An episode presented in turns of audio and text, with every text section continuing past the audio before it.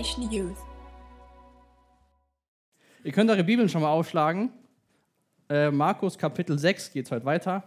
Wenn ihr keine Bibeln habt, da in diesem Erste-Hilfe-Kasten sind noch einmal Bibeln. Und ähm, ich werde immer viel aus der Bibel vorlesen, von daher wäre es cool, wenn ihr eine habt. Oder einfach am besten selbst eure eigene mitbringt. Da könnt ihr noch Sachen markieren, unterstreichen. Dann wird eure Bibel mehr zu eurer Bibel, weil ihr einfach damit in Verbindung seid. Kurz noch zu dem, was letzte Woche war. Wir haben uns angeschaut, dass Jesus das zweite Mal in Nazareth war, das zweite Mal abgelehnt worden ist. Dann ist er weitergezogen und hat seine Jünger ausgesandt. Und jetzt geht es heute in dem Text nicht so viel um Jesus, sondern äh, um Johannes den Täufer. Und ähm, wir hatten ja letzte Woche schon den Vers 30 gelesen aus dem Kapitel 6, wo dann die Apostel wieder zurück zu Jesus kommen. Und das heute spielt es in der Zwischenzeit ab, während die Apostel, äh, während die Jünger und die Apostel so draußen sind, die gute Botschaft verkündigen, Menschen von bösen Geistern befreien, dazu hat Jesus ihnen die Vollmacht gegeben. Währenddessen passiert das, was wir heute lesen, hier von Kapitel 6, die Verse 14 bis 29. Ich lasse, ich bete noch und dann können wir starten mit dem Text. Jesus, ich danke dir für heute Morgen, danke dir für den Text, danke für das Beispiel von dem Leben von Johannes den Täufer, Jesus. Lass uns einfach so mutig sein, wie er das war. Einfach deine Wahrheit zu verkünden, egal wer uns gegenübersteht, Jesus. Und ähm, rede du einfach zu uns, segne uns in der Zeit, wo wir, die wir in deinem Wort verbringen. Amen. Heute in dem Text geht es auch um einen gewissen König Herodes Antipas. Und ich gebe kurz mal einen kleinen Hintergrund zu der Person, bevor wir gleich den Text lesen, damit ihr einfach wisst, um wen es sich hier handelt. Und zwar ist es ein Sohn von Herodes dem Großen. Den kennen wir aus der Geburtsgeschichte von Jesus, der damals Angst hatte und alle Babys umbringen lassen hat, die äh, jünger als zwei Jahre waren. Davon ist dieser Herodes Antipas ein Sohn. Der hat zwei Brüder. Einer, der ist der Philippus, von dem lesen wir indirekt heute auch was, weil die Frau von dem Philippus auch mit eine Rolle spielt in dem Text von heute. Aber die hatten beide so ihre Begegnung mit Jesus quasi. Der Papa und jetzt auch der Herodes Antipas. Später, als Jesus angeklagt wird, ist er einer von denjenigen, die ihn verspotten. Also der Papa ganz am Anfang vom Leben von Jesus und der Sohn ganz am Ende vom Leben von Jesus. Und Markus beschreibt uns diesen Herodes Antipas hier in Vers 14, stellt ihn uns vor als König Herodes Antipas. Dabei war Herodes eigentlich gar kein König. Er wollte nur gern diesen Titel haben und hat sich als ein König dargestellt. Denn es war so, als Herodes der Große gestorben ist, wurde das Reich, von dem er König war, in vier Teile unterteilt. Und diese vier Teile wurden unter den Söhnen aufgeteilt. Von daher war der Herodes gar kein König, sondern er war ein Tetrarch. Wer von euch kennt das aus Geschichte, was sowas ist? Gut, ich kann es auch nicht. Tetrarch ist eine Regierungsform der Tetrarchie und das ist, wenn ein Regierungsbezirk oder ein Land in vier Teile unterteilt ist. Also eigentlich relativ simpel, nur ein kompliziertes Wort. So einer war der, Philipp, der Herodes. Also er war eigentlich gar kein König, aber er wollte gern so genannt werden und deswegen stellt uns Markus auch diesen, den Herodes als König vor. Und dieser König oder Herodes hat von Jesus gehört. Was auch kein Wunder war, denn seit Beginn von Markus haben wir immer wieder gelesen, dass wenn Menschen den Beginn mit Jesus hatten, dass sie weggegangen sind und davon erzählt haben. In Markus 1 hat Jesus ganz am Anfang einen Leperkranken geheilt und der ist sofort rumgelaufen und hat gesagt, was passiert ist. Also war es kein Wunder, dass irgendwann auch dieser Herodes Antipas von Jesus hören musste weil alle Menschen haben so von Jesus erzählt und was er getan hat. Die Leute letzte Woche in Nazareth, die haben auch von Jesus Wundern gehört, was sie da im Text gesagt haben. Aber lasst uns jetzt mal die Verse 14 bis 16 lesen aus Markus Kapitel 6. König Herodes Antipas erfuhr schon bald von Jesus, weil die Leute überall von ihm sprachen. Manche sagten, er muss Johannes der Täufer sein, der wieder lebendig geworden ist. Deshalb kann er solche Wunder tun. Andere hielten Jesus für den Propheten Elia. Wieder andere glaubten, er wäre ein Prophet wie die anderen großen Propheten der Vergangenheit. Als Herodes von Jesus hörte, sagte er, Johannes, der Mann, den ich enthaupten ließ, ist von den Toten auferstanden. Die Menschen fragen sich, wer ist dieser Jesus? Letzte Woche haben die Menschen so gesagt, der ist nur ein Zimmermann, woher hat er diese Kraft und diese Wunder und diese Vollmacht, diese Dinge zu sagen? Und das Gleiche fragen sich die Leute hier auch, wer ist dieser Jesus? Ist es Johannes der Täufer? Ist es Elia oder ist es ein anderer großer Prophet? Das passiert zu einer Zeit, wo der Johannes der Täufer gestorben ist. Wir lesen gleich in den nächsten Versen, wie das geschehen ist. Aber als Herodes von Jesus oder von diesem Mann hört, hat der Johannes schon umgebracht. Deswegen sagt er auch selbst, Johannes, der Mann, den ich enthaupten ließ, ist von den Toten auferstanden. Ganz am Anfang, ich glaube die zweite oder dritte Predigt, hat der Jan schon ein bisschen was über Johannes den Täufer gesagt, aber ich will die Verse gerne nochmal vorlesen, damit wir uns nochmal so in Erinnerung rufen, wer Johannes der Täufer war und was so seine Aufgabe war. Ihr könnt mal Markus 1 aufschlagen.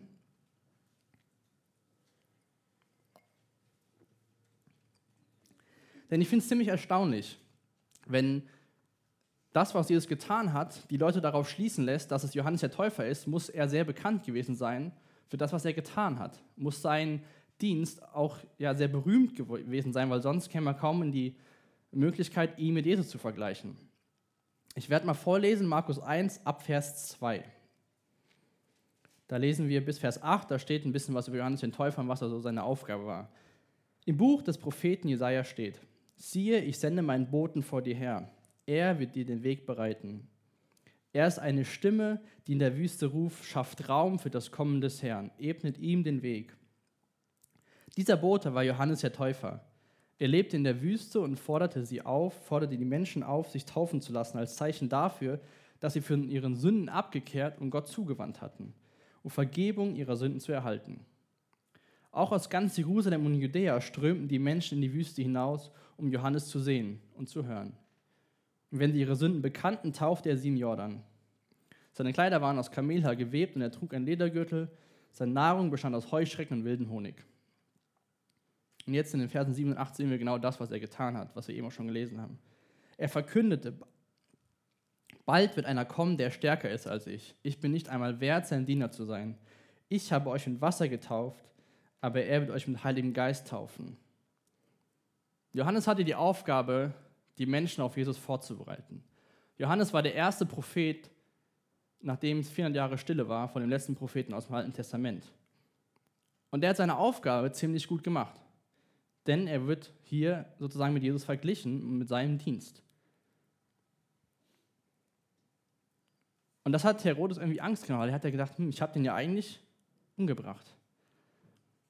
Die anderen Vorschläge, für wen die Menschen Jesus halten, ist Elia und ein anderer Prophet. Ich möchte euch kurz zwei Verse vorlesen, ihr braucht die nicht aufzuschlagen, aber ihr könnt ihr euch gerne ähm, in eure Notizen schreiben, wieso die Menschen darauf kommen, dass es Elia oder ein anderer Prophet sein soll. Und zwar in 5. Mose 18, Vers 15 spricht Mose zu dem Volk Israel folgendes.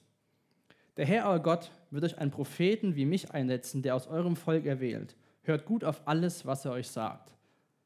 Das war so der Hintergrund, warum die Menschen dachten, es könnte einer der anderen großen Propheten sein oder, oder wie ein anderer großer Prophet. Und in Malachi 3, Vers 23 lesen wir, warum die Menschen glauben, dass es Elia sein könnte. Da steht, doch bevor der große und schreckliche Tag des Herrn kommt, sende ich euch den Propheten Elia.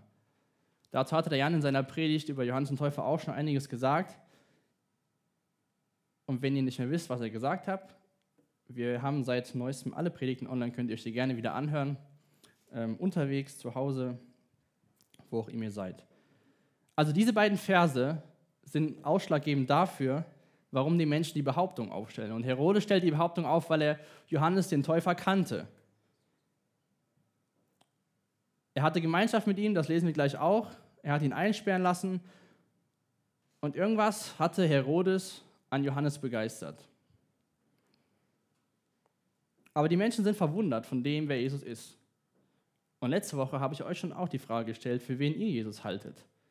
Ich will nochmal einen Text dazu aus Markus 8 vorlesen, wo Jesus mit seinen Jüngern redet über die gleiche, über die gleiche Sache. Markus 8, 27 bis 29 steht folgendes. Jesus und seine Jünger verließen Galiläa und zogen hinauf in die Dörfer um Caesarea Philippi. Unterwegs fragte er sie, für wen halten mich die Leute? Einige halten dich für Johannes den Täufer, erwiderten sie, andere für Elia. Und wieder andere sagen, du bist einer der anderen Propheten. Also die Jünger erzählen genau das, was die Leute sagen, für wen die Menschen Jesus halten. Dann in Vers 29, da fragte Jesus, und für wen haltet ihr mich? Petrus antwortete, du bist der Christus. Diesen ganzen, diese ganzen Gottesdienste hier, die haben wenig ähm, Frucht, wenn jeder von uns nicht erkennt, dass Jesus der Christus ist. Das ist Sinn und Zweck, warum wir Jugendarbeit machen, damit Menschen Jesus kennenlernen, damit Menschen kennenlernen, wer Jesus ist und nicht so, ja, Jesus war schon ein guter Lehrer, der hatte gute Moralvorstellungen, aber der ist auch irgendwann gestorben und das war's. Nein, Petrus sagt es hier, du bist der Christus. Wir werden nachher Abendmahl feiern, um uns einfach daran zu erinnern, wer Jesus ist, was er für uns getan hat. Und ich finde das so wichtig, dass ihr versteht und für euch selbst wisst, wer Jesus für euch ist. Und nicht irgendwas nachredet, was eure Eltern euch sagen oder was ich euch sage, sondern dass ihr persönlich erkennt, damit ihr persönlich lest in der Bibel, wer Jesus ist, damit ihr die Frage beantworten könnt wie Petrus. Also die Menschen haben sich verwundert. Und jetzt lesen wir in Abvers 17, warum oder wieso der Tod von Johannes dem Täufer zustande kam. Ab Vers 17 will ich mal vorlesen, die Verse 17 bis 20. Wieder aus Markus 6. Denn Herodes hatte Soldaten ausgesandt und Johannes verhaften und einsperren lassen, um Herodias einen, Fall, einen Gefallen zu tun.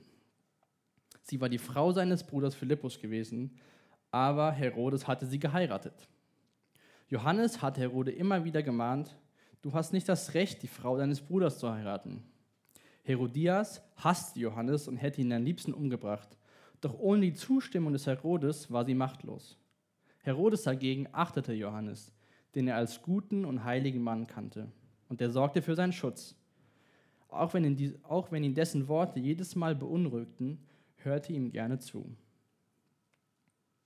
Also der Grund, warum Herodes Johannes eingesperrt hat, war, weil er einen Gefallen einer Frau tun wollte. Nein, er war verletzt auch und seine Frau auch, weil Johannes hat ihm die Wahrheit gesagt.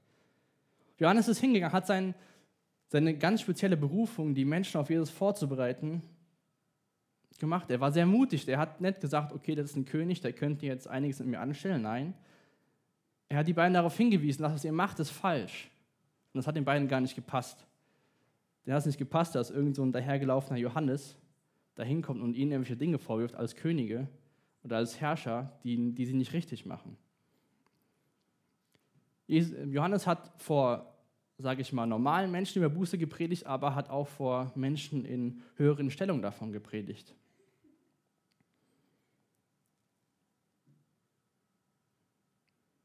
In Lukas 3 lese ich noch ein paar Verse zu Johannes, Lukas 3, Vers 16 bis 19. Auf diese Frage antwortete Johannes, wer er ist. Ich taufe mit Wasser, aber bald kommt einer, der stärker ist als ich. So viel gewaltiger, dass ich nicht einmal wert bin, sein Diener zu sein. Er wird euch mit Heiligem Geist und Feuer taufen. Er wird mit seiner Schaufel die Spreu vom Weizen trennen, den Dreschplatz aufräumen und den Weizen in die Scheune bringen, die Spreu aber wird er ins ewige Feuer verbrennen.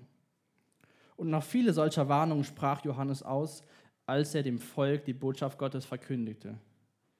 Vers 19, selbst den Fürsten Herodes Antipas wies Johannes offen zurecht, weil er Herodias, die Frau seines Bruders, geheiratet hatte und noch viel anderes Unrecht begangen hatte. Johannes hat kein Blatt vom Mund genommen mit der Wahrheit Gottes. Er hat die Menschen darauf vorbereitet, auf das Kommen Jesus. Er hat das getan, wozu er berufen worden ist. Und es war damals gegen das Gesetz. Wenn ein Mann seine Frau, die, die Frau seines Bruders heiratet, hat er damit seinen Bruder entehrt. Ein solches Verhalten ist verwerflich und das schuldige Paar wird kinderlos bleiben. Das stand in dem Gesetz, was Herodes und seine Frau kannten. Und das hat einfach Johannes gesagt, hier, schaut, was im Gesetz steht, das, was ihr tut, ist falsch.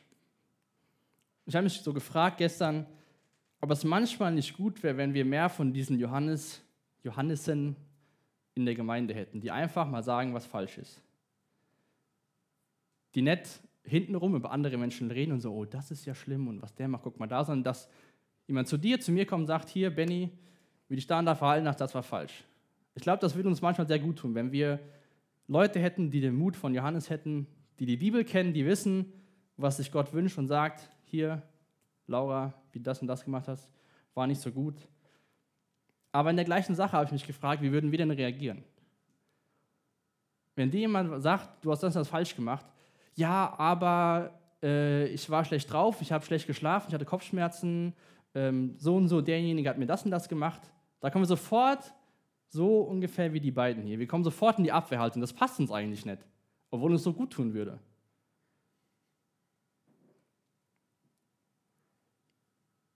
Johannes wusste, was seine Aufgabe war. Und es geht jetzt nicht darum, dass wir hier wie so eine Strafpolizei rumlaufen und mit allen Leuten auf die Finger zeigen. Aber ich glaube, es wird uns gut tun, wenn es mehr solche Leute geben würde, vor allem in Gemeinden, wo hier alles immer so toll ist und keiner darf was sagen und ähm, wird schon alles gut, die uns einfach mal darauf hinweisen, hey, das ist falsch. Aber dass wir auch die Einstellung haben, okay, wenn mir jemand was sagt, was biblisch korrekt ist, sollte ich vielleicht den, den Ratschlag mal annehmen und nicht sagen, ja, aber ich habe doch so und so. Die Beziehung von Herodes und Johannes war sehr interessant. Erst hat er ihn eingesperrt, aber hier steht in Vers 20, Herodes dagegen achtete Johannes. Seine Frau wollte ihn umbringen, am liebsten sofort. Aber sie konnte es nicht, weil ihr Mann Herodes beschützt hat. Zumindest so weit beschützt, dass er im Gefängnis ihm nichts passieren konnte. Irgendwas hatte dieser Johannes, was Herodes so angezogen hat, wo, er, wo hier steht, er achtete Johannes. Und obwohl es ihm eigentlich nicht gepasst hat, was Johannes gesagt hat, hat Johannes anscheinend trotzdem irgendwas, was Herodes gut fand an ihm. Hier steht in Vers 20, Herodes dagegen achtete Johannes, den er als einen guten und heiligen Mann kannte, und er sorgte für seinen Schutz. Auch wenn ihn diese Worte jedes Mal beunruhigten, hörte ihm gerne zu. Das finde ich auch wieder ein sehr cooles Zeugnis von dem Leben von Johannes. Herodes sagt hier, oder Herodes achtet Johannes als guten und heiligen Mann. Das ist, glaube ich, somit das beste Zeugnis, was man bekommen kann von anderen Menschen. Und Herodes hatte ja eigentlich keine Lust auf das, was Johannes sagte, aber trotzdem hat er erkannt, dass er gut, gerecht und heilig ist. Also irgendwo war doch irgendwas, was gut war bei Johannes. Was jemand gesehen hat, der mit der ganzen Sache eigentlich nichts zu tun hat. Und ich habe mich so gefragt, wenn ich später mal irgendwann alt bin und gestorben bin, wenn dann Leute von mir sagen, das war ein guter und heiliger Mann, dann würde ich mich tierisch freuen, weil dann habe ich ein Leben gelebt, was Jesus gefallen hat.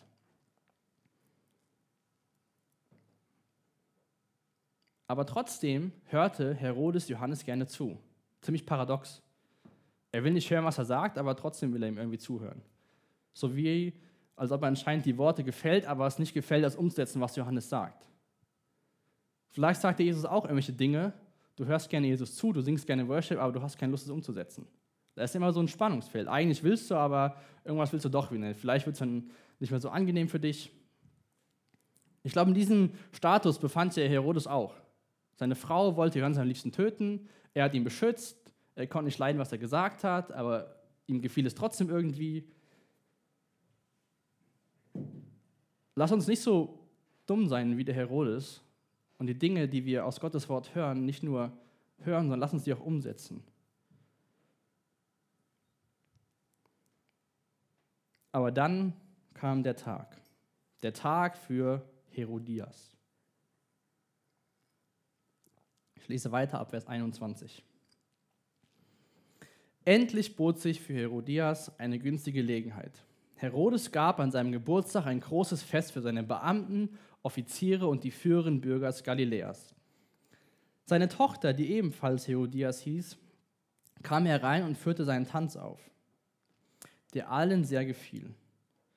Bitte mich um was immer du willst, sagte der König zu dem Mädchen, ich werde es dir schenken. Und er schwor, ich gebe dir alles, was du willst, auch wenn es die Hälfte meines Königreichs wäre. Das war damals so ein, so ein Sprichwort, um auszudrücken, dass man sehr großzügig ist. Also er meinte es nicht wörtlich die Hälfte seines, seines Reichs, seines Königreichs, aber das war ein Ausdruck, dass er sehr großzügig, großzügig sein wird. Lesen wir weiter in Vers 24. Sie ging heraus und fragte ihre Mutter, was soll ich mir wünschen? Und jetzt kommt so ziemlich eine abartige Geschichte. Ihre Mutter sagte, bitte um den Kopf von Johannes dem Täufer. Das Mädchen lief zurück zum König und sagte ihm, ich will den Kopf von Johannes dem Täufer jetzt gleich serviert auf einer Schale. Da wurde der König sehr traurig, aber er wollte vor seinen Gästen seinen Schwur nicht brechen. Also schickte er einen Henker ins Gefängnis, der Johannes den Kopf abschlagen und ihn bringen sollte. Der Soldat enthauptete Johannes im Gefängnis, brachte seinen Kopf auf einer Schale herein und überreichte ihn dem Mädchen, und sie gab ihn ihrer Mutter. Der Herodes hat Geburtstag, feiert eine Party, lädt die oberen 10.000 aus der damaligen Zeit ein. Alles sind am Essen, gute Laune. Und damals waren die Feiern von Angestellten oder von, von Herrschern sehr angesehen. Die waren sehr extravagant, gutes Essen, viel für die Unterhaltung der Gäste. Und da kommt die Tochter. Kommt herein und tanzt vor den ganzen Männern, die da sich die Bäuche vollschlagen. Die Tänze, die bei so Angelegenheiten aufgeführt worden waren, waren nicht einfach nur so ein Walzer oder so ein, was weiß ich, was es noch für Standardtänze gibt, sondern es waren Tänze, die sinnlich und sexuell anregend waren. Die sollten die Männer wie so ein Band ziehen, hat sie auch geschafft. Es war nicht einfach nur so, ich tanze jetzt mal hier und das gefällt ihnen, sondern das war so wie ja, so ein erotischer Tanz, um einfach die Gunst von Herodes zu bekommen. Und die Mutter in der ganzen Geschichte, ich will gerne wissen, was sie dabei gedacht hat, ihre Tochter da reinzuschicken. Aber damals bei den Juden war es so, einer jüdischen Frau war es nicht erlaubt, von einer Gruppe von Männern zu tanzen. Das wurde ihnen untersagt. Und Mütter von heidnischen Frauen hätten sie ihrer Tochter verboten, sowas zu tun.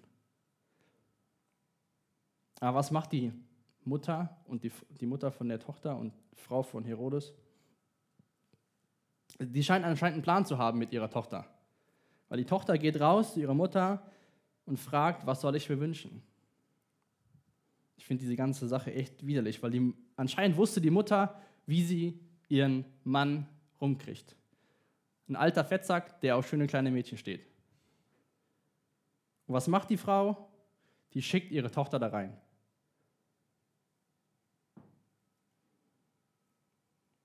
Was hätte eigentlich Herodes machen sollen als guter Vater? Hätte wahrscheinlich die Musik ausmachen sollen, seine Tochter nehmen sollen, rausgehen sollen, mit ihr reden sollen. Was macht der? Setzt sich dahin, bleibt sitzen und genießt mit seinen ganzen Leuten da den schönen Tanz seiner Tochter.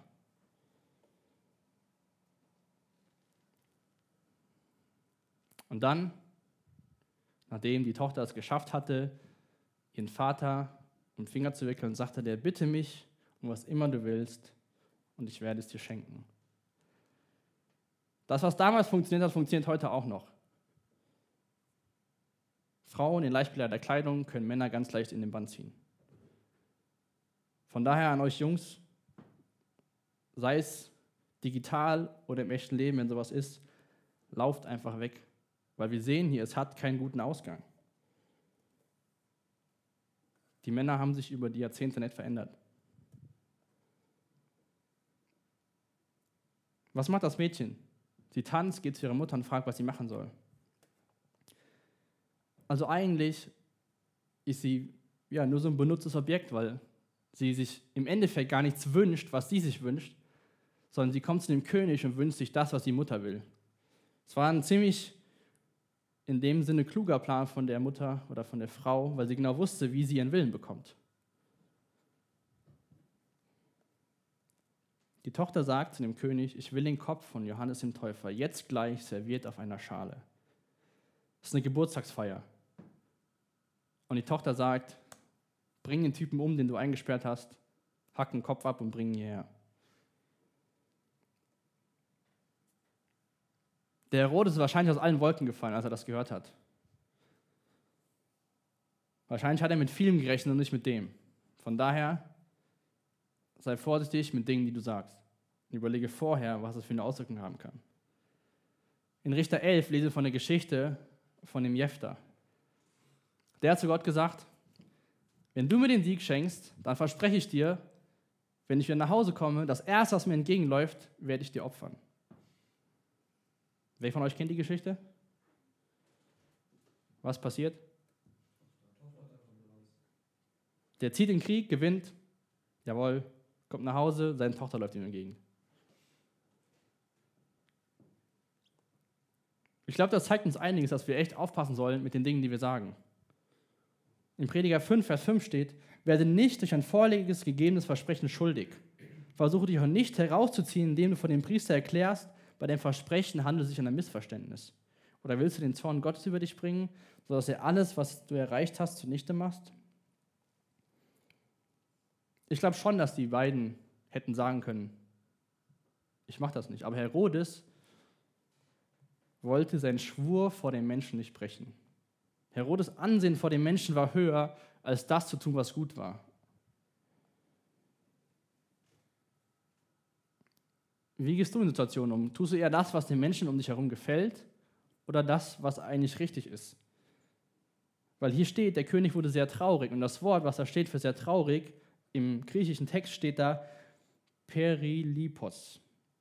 Das gleiche Wort wird benutzt in Markus 14, Vers 37, wo Jesus sagt, meine Seele ist zu Tode betrübt. Dieses Wort, was dafür betrübt steht, beschreibt auch hier, wo der König sagt, ich bin, da wurde der König sehr traurig. Der war am Boden zerstört. Und trotzdem hat er nicht den Mut gehabt, zu sagen Nein, sondern er wollte sein Ansehen vor den Menschen bewahren.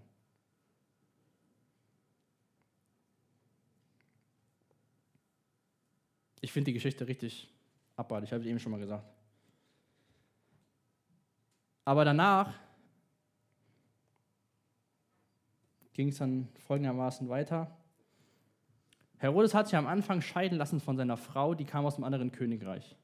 Hat sich scheiden lassen von der Frau, um mit der Frau seines Bruders eine Ehe einzugehen. Der Vater von seiner Ex-Frau, von der ersten Frau, war sehr verletzt durch das, was Herodes gemacht hatte mit der Frau. Und es ging in den Krieg gezogen, hat gewonnen. Herodes hat verloren. Der andere Bruder von Herodes, Agrippa, hat dann Herodes noch wegen Hochverrats in Rom angeklagt. Herodes und seine Frau Herodias wurden verbannt in eine weit entfernte Provinz im Rom und ihr Leben hat geendet, indem sich beide selbst umgebracht haben. Im Endeffekt hat ihn dieses ganze vor den Menschen toll dastehen überhaupt nichts gebracht, weil er am Ende so kaputt war, dass er sich selbst umgebracht hat. Den letzten Vers, Vers 29, möchte ich gerne mal aus äh, dem Matthäusevangelium vorlesen. Da steht nämlich noch eine Sache, die Markus uns hier nicht sagt. Matthäus 14, Vers 12, da steht die gleiche Geschichte. Und mit dem Vers will ich die Geschichte hier beenden, weil ich ihn. Da steht, die Jünger des Johannes holten seinen Leichnam und begruben ihn. Dann erzählten sie Jesus, was geschehen war.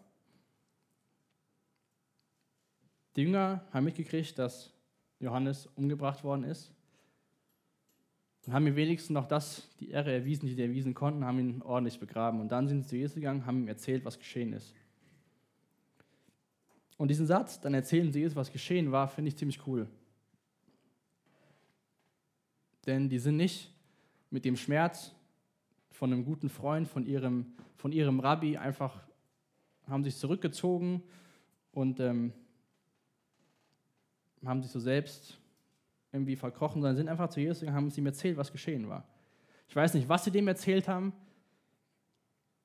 aber ich finde das ein gutes Prinzip, was wir auch machen können. Wenn uns Dinge passieren, die uns ziemlich treffen, dass wir dann zu Jesus gehen und ihm erzählen, was, was passiert ist. Klar weiß Jesus, was passiert ist. Aber es tut uns gut, wenn wir einfach sagen und mit Jesus reden und sagen, was passiert ist, was uns auf der Seele liegt damit wir das, was uns betrübt, bei ihm abladen und nicht auf der anderen Seite vom Teufel runtergemacht werden und noch weiter tiefer gezogen werden. Jesus steht da, Jesus will uns zuhören, auch wenn er schon kennt, hat er ein offenes Ohr für dich.